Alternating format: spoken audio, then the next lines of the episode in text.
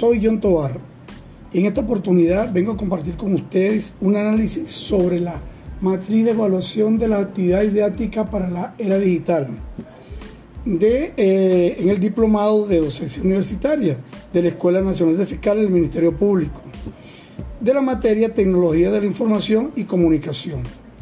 En esta oportunidad vengo a hablarles sobre las TIC, que no son una herramienta para la enseñanza, es decir, el objetivo no es introducirla en el currículo, sino por la práctica cotidiana y tal vez situaciones que nos afectan en este momento, estas se han convertido en realmente en una herramienta muy útil para el desarrollo de la educación y la enseñanza.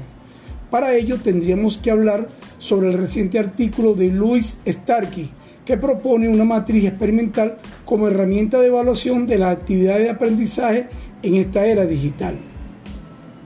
Pero para hablar de este tema hay que tener en cuenta que no existe todavía un amplio criterio y un consenso sobre las mismas, ya que hay diferentes eh, eh, proyectos y hay diferentes teorías y no son compatibles en esta educación de la TIC. Ni siquiera podemos ponerlo ponernos de acuerdo en una terminología común para saber de qué estamos hablando unos y otros. ¿Cómo vamos a tener criterios de evaluación consensuados? Bueno, referente a esto, el de la matriz de Starkey citando a George Siemens, a Stephen Dowes y a Sir Ken Robinson, entre otros, Starkey propone tres aspectos del aprendizaje que deben informar la evaluación de las actividades del aprendizaje y del rendimiento de los estudiantes en era digital.